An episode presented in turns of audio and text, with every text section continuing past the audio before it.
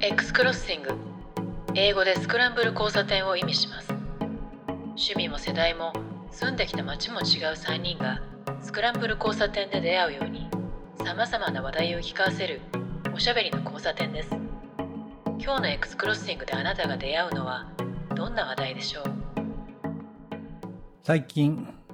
プログラミング学習サービスを出しました。及川です。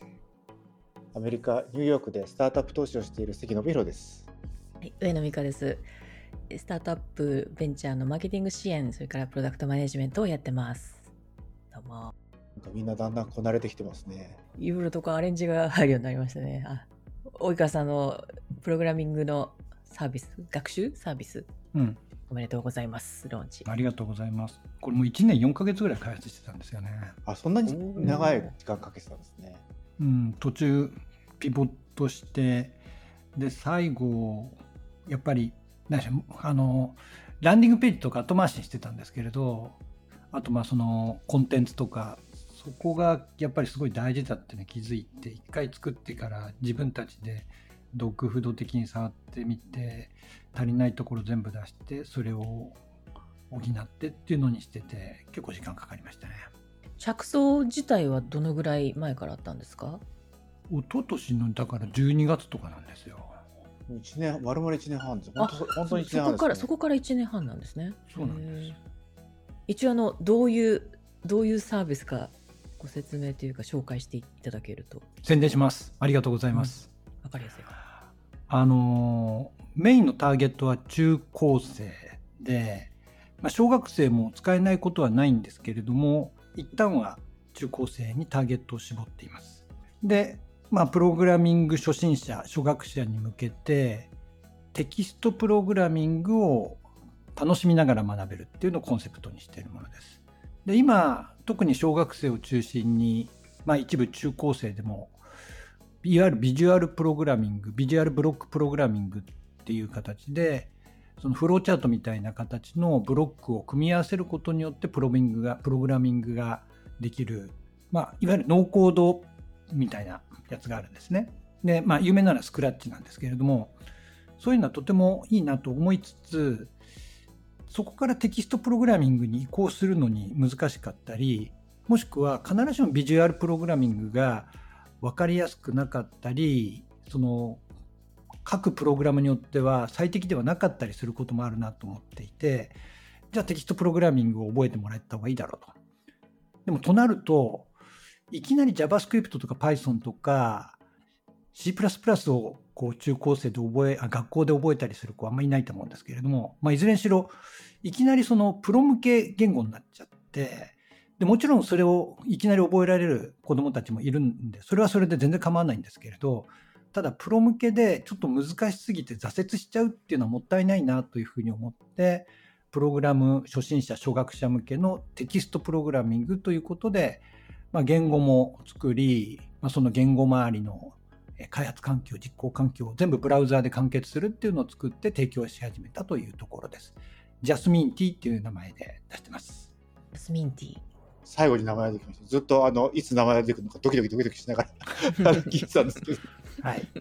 覚えやすいジャスミンティー香りまでなんか一緒に覚えそう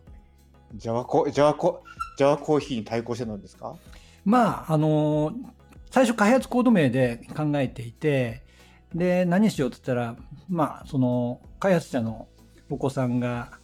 今、小学校4年生かな？がジャスミンティーが好きでって言ってて、ああ、僕も好きだよっつって、じゃあジャスミンティーにしようと。で、その後、正式にプロダクト名を考えようって言った時に、まあ、このままでいいんじゃないっていう話になり、で、実際、例えばその Java が Java でコーヒーでありますし、あとはラズベリーパイとかっていうのも、そのイギリスで作った、そのワンボードコンピューターみたいなやつであって、結構飲み物とか食べ物って多いなっていうふうに思い、あ、じゃあジャスミンティーでいいんじゃないかなということでジャスミンティーにしたという感じです。テキストプログラミングっていうのはプログラミングしたことない人からするとプログラミングってすごいこうなんか変数があって定義してとかいろいろあるじゃないですか構文みたいなルールが。エクセルのそうですね、ま、マクロ書くときとかってなんかそんなような似たようなのが出てきますけどそうじゃなくて普通の自然言語みたいな形で書くとそれがプログラムになるみたいな理解でいいんですか？いや違います。そのいわゆる普通のあの一般人から見たらおまじないのように見える普通に変数があってうんぬんっていう形なんで自然言語ではないです。なのでやっぱりそこはテキストプログラミングの一種とっつきにくいところであったり難しいと思われるところはそのまま残してはいるんですね。それはいずれにしろそのジャスミンティーでプロ向けのプロダクトが書けるわけじゃなくてソフトウェアが書けるわけではなくてもしそのままプログラミングを勉強したいと思ったならばさっき言った Python や JavaScript っていうところにいつかはあの移行してもらう必要があるんですよ。となると必要以上に敷居を下げて逆にジャスミンティーから先のところへの移行の敷居を高くすることは良くないというふうに考えてるんでテキストプログラミングの、まあ、いいも悪いもその本質の部分っていうものは残すようにしていると。なので普通に A イコール1とかで、えっと、プリント、えっと、1たす2とかあと4分だとかファイル分だとかそういうのも出てくるし関数も命令も出てくるしという感じなんでそこら辺はもう普通のプログラミングと全く一緒です。一番最初の入門編というか初めの一歩っていうところがやりやすくなってるっていうものなんですかね。そうですね。だから Python とか JavaScript も余計なものを削ぎ落とせばおそらく初学者向けにも使いやすいものにはなるしそういうことを工夫しているやはりプログラミング学習サービスはあるんですね。だけれどやっぱりなんか細かいところを見るとちょっとやっぱり初心者には無理だろうなと思うところがあって例えば JavaScript は分かりやすくて、まあ、さっき言ったみたいに工夫してるとかたくさんあるんですけれども普通に勉強してっちゃうとウェブの知識が必要不可欠になるんですよね。HTML だとか、まあ、CSS までガチで教えるかどうかとか覚えるかどうか別にしても、まあ、HTML は最低限覚えなきゃいけないわけですよ。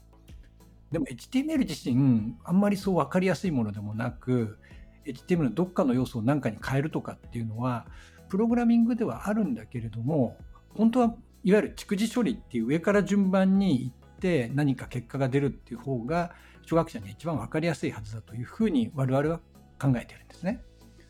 なので例えば JavaScript が必ずしも適していないだろうと。で Python は Python でいいんだけれどもまあ、細かいところで言うとそのでしょうね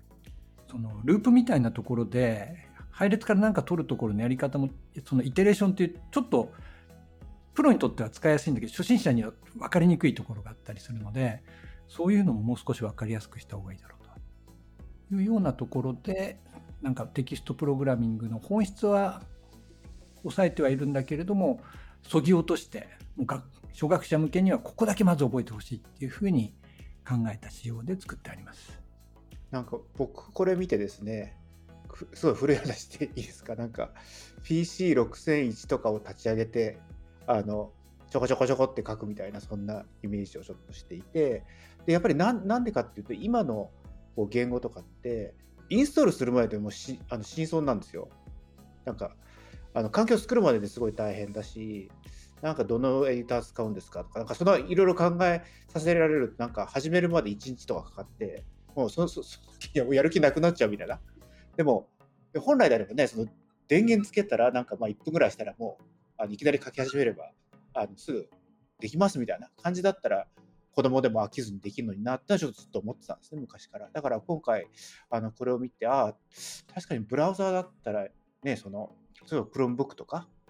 そういうのもいいっていうことだから、あこれだったら確かにあの余計なこと考えなくてもできるし、あのね、子供とかだとすぐあのゲーム、ゲーム、僕らの時はすぐゲーム作ってたんですけど、やっぱり、やっぱりなんかそういうような、ちょっと逆に言うと、だからその、その頃の人たちが作ったんだなっていうのもちょっと感じたりもするんですけど、でもなんかそんな感じしますよね。うん今言われたところは2つ我々意識してたところがあってやっぱり開発環境を自分で用意しなくていいっていうあと実行環境もですね、それがあります。今、あの Google とかもこう Python の環境をでそのデータサイエンスだとか機械学習やるやつを Google Colaboratory っていうやつでウェブの中で完結するようなものっていうのをあの Jupyter Notebook の形をこうホスティングする形で持ってるんですけれども、まあ、それも非常にあの中学生でも使えるかなでも高校生大学生社会人にすごい使われてるんでそれはありますね。なんで、まあ、ウェブで完結するっていうのが一つ。もう一つはそのゲームっていうところで言うとその通りでさっき言った Python とか JavaScript もそのままだと例えばアニメーション作りたいとかゲーム作りたいって言ったらいろいろライブラリをあちこちから持ってこなきゃいけないんですよね。でそれがこのジャスミンティは最初から組み込まれていてキャラクターも我々デザイナーに作ってもらった可愛いあのアニメーションのキャラクターとか背景とか入れてあるんでそれを組み合わせてアニメーションとかゲームが作れるようになってると。でこれ原点はあれなんですよ。あの昔の一番最初の初代ファミリーコンピューターにファミコンにファミリーベーシックっていうオプションのキットがあってそれを入れるとあのマリオを動かして簡単なゲームが作れるとかっていうのがあったらしいんですね。私は使ってないんですけどうちの開発者が使ってて。でそれを令和の今再現したいっていうところから始まってできたやつなのでだから本当あのおじさんホイホイになりかねないんですけどちょっとおじさんに使ってほしくて作ってるわけじゃないんで、まあ、こういったドット絵のキャラクターを動かすのはおそらく今の子でもマインクラフトとか見てると楽しいと思ってくれるはずなのでやはり今の小中高生高校生ぐらいに我々の昔の時代に一生懸命雑誌の裏にあるやつを打ち込んで少しずつ改良して自分なりの面白いゲームを作ったというようなのと同じような体験をしてほしいなということで作ってるいうものです。もういろんな方使われてると思うんですけどあこんな使い方とか作られたものとかってなんか例とか出てきてるんですか？まだないんですよ。あのやっぱりそんなに今我々大々的に宣伝もしていないんで一応それにしては毎日毎日何人かどんどん登録はしてくれてるんですけれど出してまだ1週間ちょっとぐらいですから実際何かこんなもの作ったって言ってくれてる人が出てきてるわけではないと。ただ実際にはリリース前にある学校で使ってもらっていてそこではなんかやっぱりあの高校生なんですけれどいろいろ工夫して最初あのこうサンプルで出しているやつをどんどん自分で工夫してってこんなこともできるようにしましたっていうのは高校生もやられていましたね。これを見てね僕僕の、まあ、中高大学の友達がいるんですけど、まあ、留学留学先も一緒だったんでずっと全部同じ学年だったんですけどその人は文系で法学部行っててで今も官僚なんですね。で奥奥さんはなんかまあえっ、ー、と、まあ、半分ミュージシャンみたいな人なんですけど息子さんがいいるんですけど息子さん今高校生であのこの前なんかこうあの息子がこういうの作ったからちょっと見てよとかって見たらですねブラウザー上で実行可能な多言語対応のコンパイラ言語を作ったんですいきなり。だからそので親とかあのどどどっからどこまでがその専門用語分かんないんでそのまま全部コピーしましたみたいなあのせあのが送られてきてでなんかよく分かんないけど飲むなら分かるんじゃないかと思ってあの送ったけどこれなんだか分かりますかみたいなこと言われたんですけどなんかこう実際になんかロボットコンロボコンとか、ロボットを動かすためのなんかいろいろやって言語を作ったとかでもなんかこう自分はなんかアメリカにいたり日本にいたりしてるから英語で英語は喋れるんですけどやっぱり、ね、自分の日本の同級生とか英語は英語じゃないとやっぱりプログラム言語って結構大変じゃないですか実際。だから英語じゃなくても作れるようにっていうなんかそういう発想で多言語で作れるみたいなやつを作ってですね。やっぱり逆に言うとだからそういうその家の環境もね何もな多分ないんだけど本人がねやっぱり興味と関心だけを持ったらですねそういうのを作れちゃうっていう今の時代ってやっぱすごいなっていうのはちょっと一方で思ってもう周り誰もあのその彼の周りにそんな理系の人は誰もいないみたいな感じなんですねちょっと笑っちゃうんですけどやっぱりすごいなこういうの面白いなやっぱ環境ってあのもう今あんまりもその本人がやる気があればそれこそ石の上にも3年じゃないんですけど頑張ってちゃんとずっと調べればできるんだっていうのはなんかちょっとあの逆に思ったりしましたね今の話聞いて。日本でもあの改正中学の3年生がプログラミング言語を作ったっていうのが数年前すごい話題になっていたんですよね。でプログラミング言語を作ろうっていうそのモチベーション自身僕はすごいなと思うんだけれどもあの他にもプログラミングして作りたい楽しいものってあるだろうにわざわざコンパイラとか言語とか作るんだっていうのはまあ本当に尊敬以外の何でもないなとは思いますけど関さん言うみたいに今ね本当にあの書籍もあるしネット上にもいろんな情報があるからそういうのを参考にして作ろうと思ったらいくらでも作れるんだなとは思いますね。プログラミングの一番最初の原体験って、まあ、大学の時の授業だったんですけど情報処理の授業があってでその時に、えー、確かベーシックだったと思うんですけどそれやって本当真っ暗な画面に打ち込んで、まあ、よくあるハローワールドをね出力するっていうやつやがやって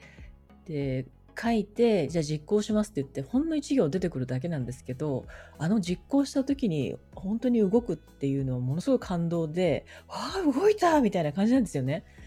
でそれその喜びとかがあってまあ結局就職した時にプログラマーから入ったんですけどあのそれが今あの1行じゃなくて簡単なこうゲームがね作れるとかなんか自分がなんか好きなアイドルに関係する中に何かを作れるとかちょっとしたものっていうのが簡単にできたらすごく入り口としてやりやすいなと思いますよね。私もあの知り合い友達とかのあのお子さんが中高生の人もいるのでなんか勧められるなと思いました。しばらく前にこのジャスミンティー作っているっていう背景があったんであのブログ記事を書いたことがあるんですけれどコンピュータープログラミングのその何でしょうねやっぱり入り口の時に面白いプログラミングをもう少し勉強したいなと思うかどうかって今美香さんが言ったみたいにコンピューターに対して命令をしその命令通りにコンピューターが動いてくれるっていう瞬間がやはり感動的であり楽しいからなんですよね。で一種あのコンピューターという、まあ、狭い世界の中で自分は全知全能の神になれるわけですよ。で自分の指令通りに世界が動いていくわけですよ。でも命令を間違えたならば全然そのバグって変な動きしかしないんで苦労するけれどもでもそれをしっかりと修正して思った通りに動いた時のその何でしょうね達成感って半端ないわけですよね。これが多分ねこう味わえるかどうかなんですよ。で今やっぱりコンピューターにしてもプログラミングにしても難しくなりすぎているんでその達成感自分が命令して指示通りに動くっていうのを味わえることがちょっと敷居が高くなっちゃってるんですね。で昔のコンピューターはそれこそ鈴木さんがさっき言ったその PC6000 シリーズでも8000シリーズでも、まあ何でもいいんですけど、ああいったそのマイコンって呼ばれてたものって、まあ今でもやりゃできるんだけど、1行2行で結構すごいことができるんですよ。だからビープっつって音が鳴ったと。ビープの後ろのパラメータちょっと変えたら音の高さが変わったとか、あとは、ここに文字を出す、ここに文字を出すとかっていうのせいぜい2行ぐらいの命令でできるわけですよね。それだけでも、最初なんか、おあ、確かに動き変わったぞっていうのの、これの積み重ねとか複雑化していったやつが対策になるようなゲームであったり、アニメーションだったりするんですけれど、一個一個のところでやっぱりその達成感っていうのを持てるかどうかっていうのはすごい大事なんじゃないかなと思うんですよね。音音とかも音のライブラリとかもあるんですか？そのジャスミンティを。あのビープ音で出せるしあとはその MML っていうその楽譜を一生懸命プログラミング的な記号に置き換えてってやつもあるんでで和音も出せますから、まあ、昔の本当にあのファミコンとかマイコン時代にゲームの後ろで音楽ピコピコ鳴ってたのと同じやつは出せます。結構な結構な音楽が出せます。今あのそれは面白そうだな。ジングルベルかなんか一応サンプルのところに載っけているんでそれをジングルベルはね一応著作権ないんでジングルベルにしてるだけなんですけどもっと複雑になってもいけるんですけれどそういう音楽とか普通に鳴らせます。ただその音楽を書くところはこれは若干プログラミングじゃないんですよ。単なるあの符号化みたいな形なのでここはここであのツイッター見てたら飛びついてきた人たちがやっぱりあの年齢高い人たちでいたんだけどここが本質ではないんですけど、ただ、まあ普通に昔の古のこうドット絵のプログラム、あのゲームを作りたいと思った時必要な要素は全部入ってますね。ぜひ、あの周りで中高生がいたら。います、います。ちょっと進めてみよう。ていうか一緒に、そういう人たちとね、一緒にやっても面白そう。こちらもなんか発見ありそうだし。さっきのその音音楽とコンピューターの話で今思い出したけど、ちょっといいですか？話それますけど。もちろん。あの、今そのその話で YMO を思い出したんですよ。まあ、1970年代に活動始められたもので、まあ、私坂本龍一さんのも大ファンだったのであとちょっとプロジェクトにも参加させてもらってつながりがあったっていうのもあるんですけどその YMO とかってすごいなってずっと見ながら思ってたんですね。坂本さん亡くなってからいろんな動画を見ている中であの細野 YMO の細野晴臣さんのインタビューを見ることがあったんですよ。でそれ実は何年か前に同じのを見ていたんですけどもそれ見て話の内容にすごい感銘を受けたんですけどその動画なくなっちゃったんですよね。でそしたら最近またアップしてる人がまた出てきてそれに巡り合ったんですけど、その細野さんが、それ2000年頃のインタビューなんですけど、YMO をやり始めた時に、コンピューターが音楽ができるっていう、その頃の話をしてて、いろいろな実験をしてたと。で、音をこう符号に置き換えたりとか、数値化できるっていうところでいろんな実験をしてたそうなんですけど、で、その時になんでコンピューターと音楽で、コンピューターでやろうと思ったんだみたいな質問をされてたんですね。で、その時に、あの、すごい単純だけど面白いからだっていう話をしてたんですよ。さすがだなと思いつつ。で、その時は、あの、人が肉体であの演奏するのが当たり前でっていうので、で、ピコピコ音とかなんか揶揄もされたそうなんですけど、その時本当に面白いっていう話をしてた。でも、そのコンピューターの音楽、あの、打ち込んだら、入力したらそれが返ってくると。で、細野さんベーシストなんで、ベースの音を打ち込んだらベースの音が返ってくるんですね。で、その現象にミュージシャンとして面した時に、いや、これはね、アイデンティティが崩壊するんですよって言ってたんですよ。そのインタビューで。コンピューターと音楽をこう融合するね、その先駆者としてやられてた方で、もうすごい危機としてリードされてたってイメージがあったので、アイデンティティが崩壊するっていうのがすごいびっくりして、本当に自分は何だと、ベーシストとしてこういなくていいのかって思ったっていうふうに言ってたんですね。で、おお、なるほどとか、思って、今その AI がいっぱい出てきたりとかして、えー、画像が出てくるそれで音楽も AI で生成してくれる。いろんなこうクリエイティブなものが映像だってそうですよね。そういうものがあって。いなあのありとあらゆる職種がいらないのか人間の仕事が奪われるかみたいなところにがたくさんあって。それのなんか原体験みたいなことをもうすでに細田さんが40年前40年以上前にやられてて。で最先端のことをやっているんだけどミュージシャンとしてのアイデンティティが崩壊するっていうことを言ってるのがものすごいあの衝撃的だったんですね。でその後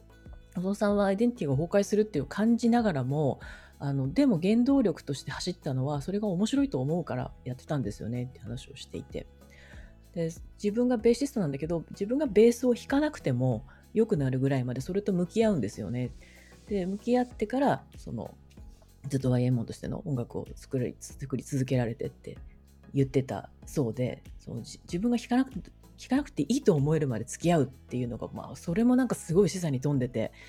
なんか今感じるというかねあの私もそこまで向き合ってるかなとかっていうのをすごい感じたこともあるしさすがだなっていうのをすごい思いました。で当時はあの自分が人間が肉体で演奏することであのグルーヴ感を生むっていうそこを追求してたミュージシャンが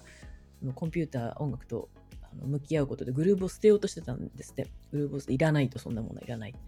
で、それでずっとやったんだけど、一旦こう、ある程度やると、それまた飽きて生演奏に戻っていくとか、それの、えー、ちょっとずつビートをずらしていくことで、人間が気持ちよくなるビートってどういうもんだろうっていうのを追求していって、あの、また次の作品を生み出すとか、なんかそういう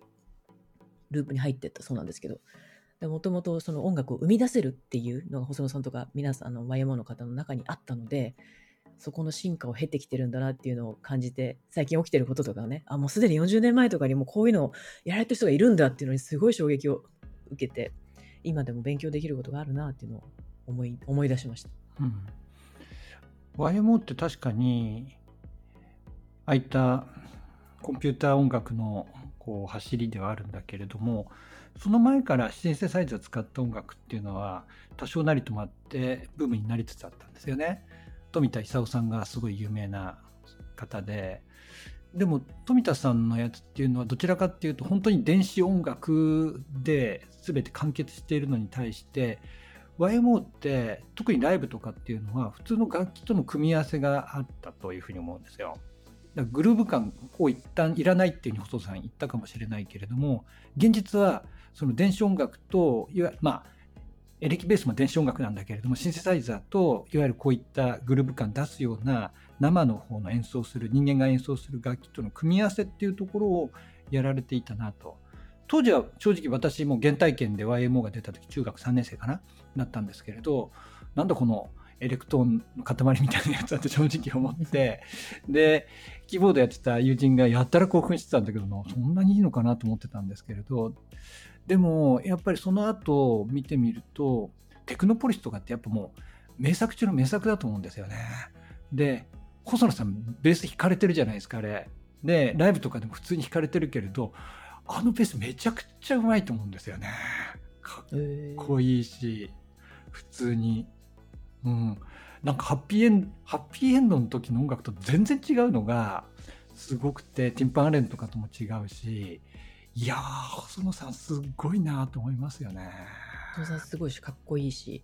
私 YMO はリアルタイムではなかったんですけどもうすでに参加はしてたんですけどなんかあの最初のイメージ細野さんベースじゃなくてキーボードでベースパートを弾いてたっていう記憶がすごいあってでそれもなんかグルーブステオというかねその、えー、ベーシストじゃないベースを生で弾くっていうアプローチじゃないところでやられてたっていうのをすごい覚えててかっこいいなと思うのとで音楽的にもそうなんですけどあのもう一個少数派っていう発言をされてたんですよそのインタビューの中で。YMO 自体が世界であの受けましたよね売れましたよね。でその世界的なっていうのはもともと考えてたことなのかみたいなのインタビューが聞いててでそこに関しては、まあ、確かにそれはよく言われるんだけど世界的にバーン売れろかっていうかそういう発想ではなかったらしくてもともとその YM の音楽とかをやるときにあの日本では受けないって思ってたそうなんですね。日本で受け入れられないと思ってた。でも自分たちはここすごい面白いと思ってるし好きな音楽でやっているんだけどもそれを受け入れてくれるあの音楽好きが世界にも同じぐらい少数だけどいろんな国にいるはずだと。でそういう人たちに対して届けようっていうのがもともとあったらしくてだから例えばこうあの一つの国の中でなんか何百万ヒットじゃなくてそこの国には数万人とか10万人しかいないんだけどそれが例えば10カ国20カ国あったらそれで一つのマーケットというかファン層になるんじゃないってなんかそういう発想だったらしいんですよね。だから世界的視野というよりは少数派の世界的視野っていうふうにお父さんは言っててもうあの今のっていうかネット時代でね情報がこう簡単に流通して個人発信すらこうできるようになった時代に今生きてるわけですけど、そういうとこだと、まあ私マーケティングとかももやるので、少数派とか、これが本当に好きな人たちをまず巻き込むとか届けるとかっていう手法もあったりするじゃないですか。それとすごいつながるとこがあって、少数派でいろんなところにいる人たちをこうまとめて、そこに届けていくっていうのが、あ、これ最初から考えてたって、このなんてすごい人なんだろう、お父さんっていうのをちょっと思ったのもありました。ものすごいなと思って概念とかね。ネットがなかったからそういう発想ができたっていうのもあるのかもしれないですね。本来ならばネットがないとそういうのは難しいというふうにも感じるし確かにインターネットによってそういったマイクロトレンドみたいなものが世界各地で起きてある一定のトレンドになるみたいなものってのは起こり得たし今でも起こることはあると思うんですよ。ただなんか最近のネットまあだからそれって Google がこう普及した時にもロングテールって言われてるところのそういった情報がしっかりと世の中に届くようになったっていうところがあると思うんですよ。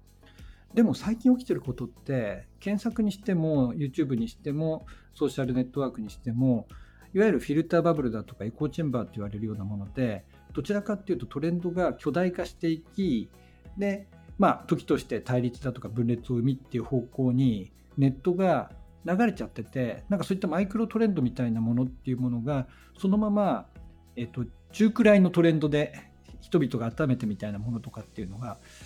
少なくなっちゃうようなこともあるのかな。あでもそんなことないか。だから逆に言うと Discord とかでそれが実現されてるところがあるのかもしれないですね。そういう人たちが集まってってね。そうですね。なんか YMO ねその昔はそこまで意識してなかったんですけどやっぱり最近になってもう一回聞くとやっぱ東京、東京か TOKIO か。東京をすごいフィーチャーしてたりとか、ね、その内容とか。あとだから、でも実際に聞いてるとすごい、僕はやっぱり、ね、最初聞いた時中国っぽいなと思ってたんですよ。で、当時ってあんまり僕自身はね、その日中国交正常化とかそういうところってあんまりその背景として知らないから、その中国っていうの、ね、今振り返ってみると、あの時代にね、中国のっぽい音楽を入れて東京ブランドで世界に売ってるっていうのはなんかある意味すごいなと思っていてでその中であの、ね、そのゲームゲーム音楽っぽいものとかも入っていてある意味その日本日本のこうなんだカルトカルトカルトって言い方よくないですね。そのねミニコミ的なそのいわゆるすごいあのオタクある意味オタク文化の先駆け的なえー、と感じでそれが世界を席巻したっていう感じが改めてするなと思っていてだからやっぱりなんかそれはあの当時は別にそのそこまで深く分からなかったから単純にあゲームっぽい音楽だとかですね、まあ、どっちかというと僕とかだとなんかスネークマンショーで聴いただとかそういう、ね、そういうなんかどっちかっていうとあのあんまり大したコンテクストも分からずに、ね、聞いていてで親とかやっぱりゲームが嫌いだからその YM の音楽も嫌いなんですよ。なんかゲームを連想させてなんかなんかあんまりこういうの聞くんじゃないですみたいなこのことを言ってたりとか。してて最初の頃ですねとか周りとかがだからなんかちょっとそういういろんなものをなんかこう年齢違って聞くともう全然違ったものが見えてくるなっていうのはすごい思いましたね。ゲームのね、てーてーてれてーてれてれてれみたいなアルバムに入ってるじゃないですか、ファイアークラッカーと一緒に続けて。あれはすごい象徴的ですよね。あの細田さんのインタビューでも、あのさもともと彼らが音楽を始める前は、音楽は国のものだったっていうふうにおっしゃってたんですね。こう例えば、えーヨーヨーロッパのアメリカの音楽とか、この国ドイツの音楽とかいうのあったんですけど80年代とかって都市の音楽になってるっていううに言ってたんですよね。あのクラフトワークはデュッセルドルフの音楽だとか。で細野さんたちは細野さんは80年代東京っていう街がすごい面白くてその東京の音楽みたいな都市発信の音楽に変わってきてて。で今はその誰がっていう個人の音楽になってきてるみたいな話をされてて。なんかあのここのねインタビューが残ってて本当にあのありがたいし知ることができるっていうのが今のこの情報化社会のすごいいいところで昔のなんかほぼ歴史みたいな形で知ることができるのがあのいいことなありがたいなと思い思いますけどね。なんかそのそこが私だからリアルタイムで見た時に YMO がなんかそのピンとこなかった理由でもあるんですよね。そのそこがっていうのは都市のものっていうのがなんかやっぱり YMO って、まあ、高橋さんにしても坂本龍一さんにしても細野さんにしても言われてるけれどもアジアっていうのはあえてこうデフォルメというかそのハリウッド映画でなんか日本とかこう扱ったものっておいおいこんな日本ないよみたいな感じのすごい欧米人から見た時のステレオタイプの日本だったりするじゃないですか今でもそういうところあるけれどももうちょい前ってすごい多かったと思うんですよね。でそれをあえて逆手に取ったような形やってたわけじゃないですか。なので、まあ、そもそも人民服着てジャケットってなんだよこれって初め思うわけですよ。えど何これと思うしであえてそのこうアジアな感じの音階を入れたりスケールを入れたりしてるところはまあ聞いて面白いんだけれども自分たち特にその当時の70年代後半から80年代の音楽好きの若者っていうのは西洋音楽を憧れてるわけなんでそこでその日本風のを取り入れることに対してなんかその抵抗感とかキーに感じるところがあったと思うんですよね。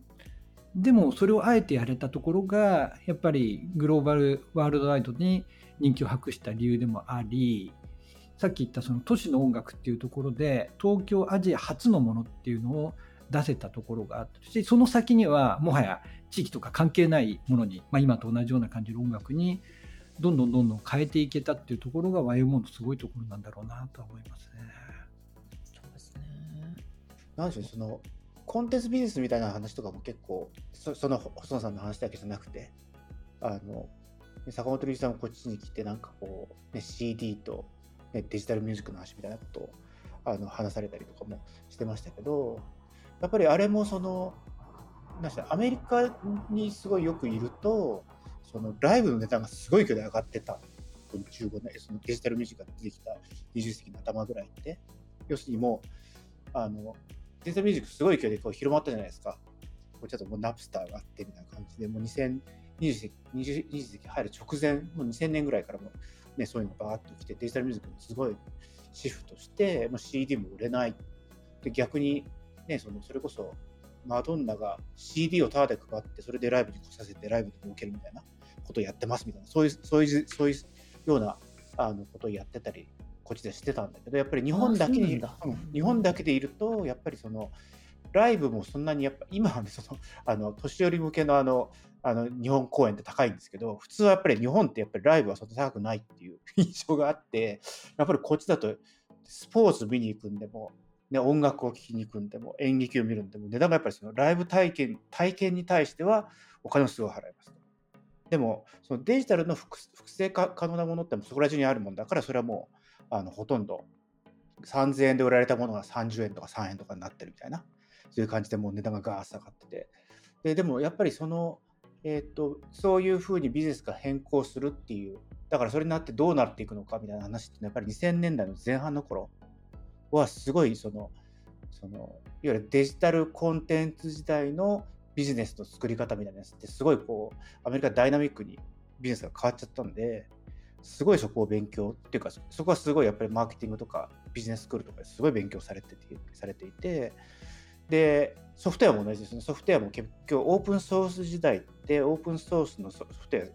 こうタワーで入るんだけどそれでどうやってビジネスを作っていくのかっていうのをなんかこう、ね、音楽とかコンテンツはデジタルですごい安くなって体験で、えーと、お金を回収しますと。ソフトウェアとかもオープンソースはもう本当ターみたいになるんだけどその上に作っているそのサービスとかアプリケーションでお金を取るんですみたいな。なんかそういう方向にすごいこうあの移ったのになんか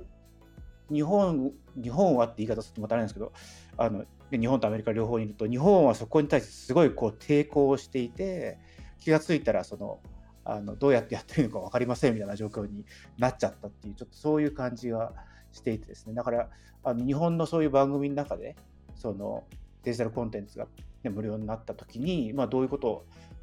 体験にお金払ってますみたいなことやっぱりさらっと言えるのってやっぱりある意味あの日本外出てたからなのかなみたいなことはちょっと逆に思ったりしましたけどね。あの破壊する人と破壊される人の立場なんていうところもあったと思うんですよ。だからナプスターにしても例えば iTunes で iPod を出しその後 Apple Music に出した Apple にしてもコンテンツホルダーじゃなかったんですよね。でむしろコンテンツホルダーが既得権益的に権利っていうだけでビジネスを続けるものに対して挑んだ人たちなんですよね。それが起こり得た。ななので、今みたいな流れができたっていうところがあると。で、日本で見ると、なんでソニーがアップルになれなかったかっていうところで、どこまで本当か分かんないけど、巷の人がよく言うのは、ソニーはソニーにミュージックエンターテインメントがあり、ソニーピクチャーズがあり、コンテンツを持っていて、その上でデジタル時代のコンテンツビジネスを訴求しようとしたならば、権利保護をやりすぎたんですよね。明らかに。だから、まあ、CD のプロテクションみたいな話から、あとは MP3 じゃダメだっていうことで、いろいろ権利保護を施したファイルフォーマットを考えたりしてっていうのは正しいんだけれども、それによって流通がしにくくなってしまったっていうところがあると。なので、その disrupt する側と disrupt される側が、ソニーの場合は一緒だったんで、ディスラプトしきれなかった。で、話を細野さんの話に戻すとすごいなと思うのが、自分のアイデンティティ失われましたっていうコンピューターミュージックのベーシストの名手が、名ベーシストが壊す側に回ってるっていうところが、細野さんはすごいなと思うわけですよ。まあこれ、高橋幸宏さんだって坂本龍一さんだって一緒だと思うんですよね。まあ、坂本さんの場合はまだキーボードなんで、あのピアノじゃなくて、そういったコンピューターのこうキーボードの方が可能性あるっていうところを感じ取りやすい人だと思うんだけれど、他の人ってもうディスラフトされちゃう側なのに、して、それで自らしていったっていうところがやっぱりワイオモンのすごいところであるとは思いますよね。そうですね。ドラムななんて打ち込めばね、全部、リズム、あの、お二人、ドラム、リズム？リズムパートなんか一番こう聞かえるし、ゆきるさんもそのコンピューターのクリック音に合わせて、あの、叩いてたそうなんですよね。自分がそのリズムを作れるし、ね、リードする、できる立場なのに、それがすごいなと、本当思いますよね。本当にそう思いますよ。うん、ベースよりも多分ドラムの方がアイデンティティ喪失すると思いますよ。まあそうですよね。ベースはやっぱりまだなんだろうと少なくとも当時のあのミディとか、まあ、コンピューターミュージックでは出せなかったことがたくさんあると思うんですよ。弦の生音に近いそのグルーヴ感っていうのはやっぱり出せなくてあの昔チョッパーって言って今スラップっていうのかなあの弦を叩きつける音あるじゃないですかあれは多分当時出せなかったと思うんですよねコンピューターでは。そこまで。うん、だからそれもあって生で弾いていることが多かったと思うんですよ。だからギターとかベースはやっぱり当時はまだまだ難しかったところがあると思うんですけど、ドラムがかなりもう当時から完成度高かったと思うし、で、あえてそういう音をね、幸宏さんも叩かれてたじゃないですか。生で叩くとしても、比較的コンピューターが叩いてるのと同じ音をわざと自分で出してるわけですよね、明らかに。さっき言ったグループ感を、グループ感ってまあ、ドラムのグループ感あるけれども、いわゆるロックとしてのグループ感っていうのをできるだけなくし、このデジタルの01の世界的な叩き方をされてるんじゃないかと私は思うわけですよ。だから幸宏さんとかすごいなと思いますよねやっぱり。ドラムでめちゃくちゃ正確に叩くじゃないですか。ですごい正確で、あの、これ人間が叩いてんだっていうぐらいの叩き方をされるんだけど、すごいかっこいいですよね、ゆきるさんのドラムってね。ささっきの、あ、ちょっと最後ですね。さっきの坂本さんのインタビューのやつ、あれ2010年にインタビューしたやつで、関関さんが話されてたやつなんですけど、ちょっとリンクも貼っときますけど、あの、あれ、インタビューは私なんですよ。聞聞いたのが、たのが。そうなんですか？そうなんですよ。あの、坂本プロジェクトをソーシャルメディアで、うんえーコンサートを丸々配信しようっていう取り組み自体がなんかこう、ボランティアが集まってるプロジェクトがあって、で、そこに参加させてもらったんですよね。で、そこで、ちょっといろんな、ネットで何ができるかみたいな話をした時にあのインタビューの企画をさせてもらって。でその時に CD が売れない状況についてどう思いますかって情報がタダで入る時代にどういう資質が求められますかねっていうので聞いたのがあの、えーお答えで。でその時には音楽は情報でもある。っておっしゃっててで当時はまだストリーミングがない時代でダウンロード販売と CD 販売とでも CD すごい落ち込んでるっていう時代だったんですけど今から12年前13年前の話ですよね。でその時に音楽はただで、えー自分も手に入るのは音情報としての音楽でしかないと。でダウンロードで買えるんであれば自分もダウンロードで買いたいって坂本さんは言っててあの家が傾くほど CD があるんで、それはもう本当に死活問題でみたいなこと言って言ってたんですけど、でもそのダウンロードでも買わない人はいるのはよくわかってる。で、フリーで、情報としての音楽はタダで入る。でも、音楽はそれだけではない側面があって、で、わかりやすいのはライブであって、で、そのライブっていうのはその体験なんだと。で、そのストリーミングでも DVD とかに記録されていても、ライブ会場の体験っていうのはやっぱり違って、のその体験にはお金を出すんですよねって話をしてたんですね。でご自身のライブでも面白いことが起きててあの当時北米とかいろんな世界でツアーをしてて日本でもツアーするんですけどあのユーストとかをするからそれで興味を持ってとかあそういえば昔 YM も聞いたけど最近聞いてないなみたいな人とか坂本の CD は聞いて最近聞いてないんだけどでもライブには来るんですと CD よりライブの方が何倍も値段は高いのにそれに来る人がいますと聞いてないけど来るんですよね。でそのライブで体験してこれが良かったなと思うと帰りに CD とかを買っていくと。でこれはすごい面白い体験です。あの現象が起きてますよねって言っていて。でそこには情報としての音楽とかダウンロードにはお金払わないけどでも体験にはお金を出す出すんですよね。でそこには何か示唆があると思いますねってことを十何年前におっしゃってて。でまさに今ねそのあの現象が今まさに事象として起きてて。面白い面白いなっていうのは思思いました当時はいや本当にあの YouTube 見てユーストって言葉出てきて懐かしいなって 思ったんですけどユーストリームではねありましたね、うん ユーストリーム。そうそう。ねいや、でも、それ思いますね。体験なんですよね。この間、あの、スティングのライブ行ったんですよ。うんどうで3した月かな。うん、めちゃくちゃ良かったんですよ。で、もう72歳かなんかそのぐらいなのに、うん筋骨隆々で、もう、すんごい元気で、自分で全部ベースを弾いて、まあ、ベースも彼うまいし、歌もすんごい迫力あったし、でも少し分かんなかったことが、彼来日前に、彼のまあ、そのスタッフだと思うんですけれど、セットリストを公開したんですよ。もう、この日は、この曲をこの順番で演奏しますって言って、うん。え、サプライズないじゃんと思って、で、まあ、それ、あえて聞かない人もいたとは思うんですけど、私も気になって聞いちゃって、普通に、あの、いろんな日本のメディアとかも、えっと、Spotify だったらこのプレイリストですとかって、あの、うんうんうん大きなお世話というか、その親切で共有してくれるから、それもずっと聞いて、あ、この順番なんだなと思って予習していけたんですよね。で、これって普通だったらサプライズないから、あれなんだけれど、でもそれでも面白かったんですよね。なんか一種やっぱり音楽って多少予定調和なところがあるというふうに思うんですよ。特に YMO とかってあの楽曲の中にそんなにアドリブ要素がないことも多いと思うんですね。まあもちろん途中のギターソロとか何ソロとか入れたりアレンジちょっと変えたりすることはあるけれども原曲に近いまま再現してるようなこともあるとは思うんですよ。それでもやっぱりライブ感ってあってそれが体験っていうものだと思うんですよね。それは一つ分かりやすいところで言うと映像もあるし会場で周りの人がどういうふうにそれに応えてるかもあるしと。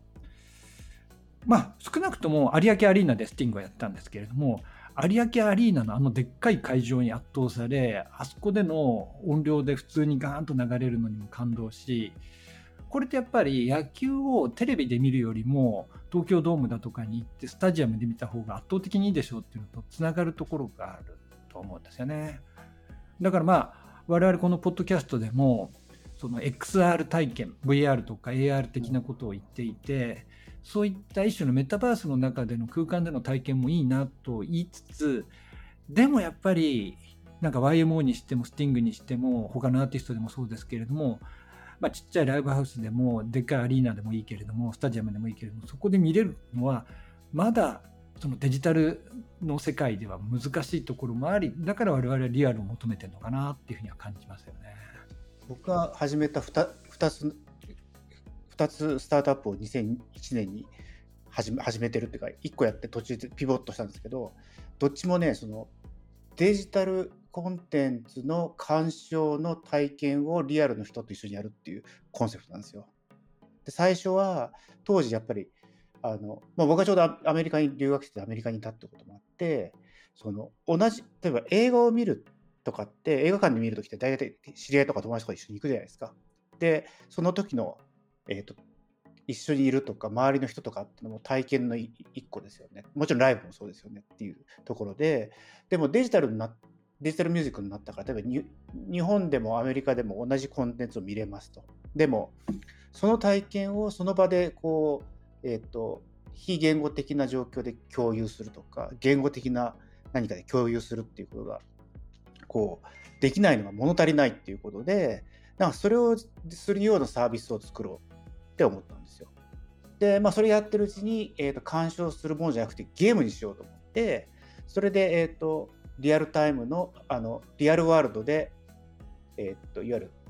宝探しゲームをすると。で宝探しの宝そのものは、え、っと実質の現実にはないんだけど、え、っと携帯上にいわゆる、え、っとマッピングされてます。だからその場所に行くと取ったことになりますっていうなんかそういう発想ででそれは、え、っと複数の人同士で一緒にやってくださいっていうそういう発想だったんですけどだからそれはまさにその最初ゲームのプランのタイトルにずっとエクスペリエンスとかがずっとあって途中で途中で取るまでずっとエクスペリエンスてやっぱりデジタルを突き詰めていくと必ずすぐそっち側にこう触れていくっていうのはすごいその時に思っていてだから実はそれからずっとやっぱりその体験っていうのは結構あの僕のこうビジネスやる中で言うといつも必ずあの結構大きなウェイトを持つ。ブログやるときもやっぱりそのブログっていうのをやっぱりこうどうやって人と人との体験にするかみたいな、いうことを結構やっぱり意識してたっていうのはちょっとにメディアとしてのコンテンツとして消費されるもんじゃなくて、そのブログって人を立てるじゃないですか。だから人と人がその触れ合その触れ合うためのあのコンテンツのその、えーと、オーバーラップのポイントみたいな感じにしてなんかだからそれからそのソーシャルメディアみたいなのができるんじゃないのっていうところまでなんかずっとやっていてなんか会社ではだからそういうプロフィールサービスとかそのソーシャルメディアサービスみたいなところっていうのは、シクサワード自体何回かプロジェクトとしてやって、えー、それこそ、えっ、ー、と、TP プロフィールだとか、なんかそういうのを作ってたんですよね。で、OpenID とかもその同じ発想の中から OpenID っていうプロトコル作ったりしてたんですけど、もともと OpenID って自分のプロファイルページの URL のユニーク ID とするっていうのが最初のコンセプトだったんで、だからなんかそういうようなことはなんかずっとやってたなってね、ちょっと今思い出ししましたね。体験と一口に言いますけど、いろんな要素含まれてますからね。本当デジタルだけではなくて、その人の感感性とかね、いろんなものが含まれてるから、複合的なものだなと思いますね。でも僕は体験の中に結構共感とか、要するに他の人とのそのフィーリングのシェアみたいなものは結構いつも意識はしてるとはありますね。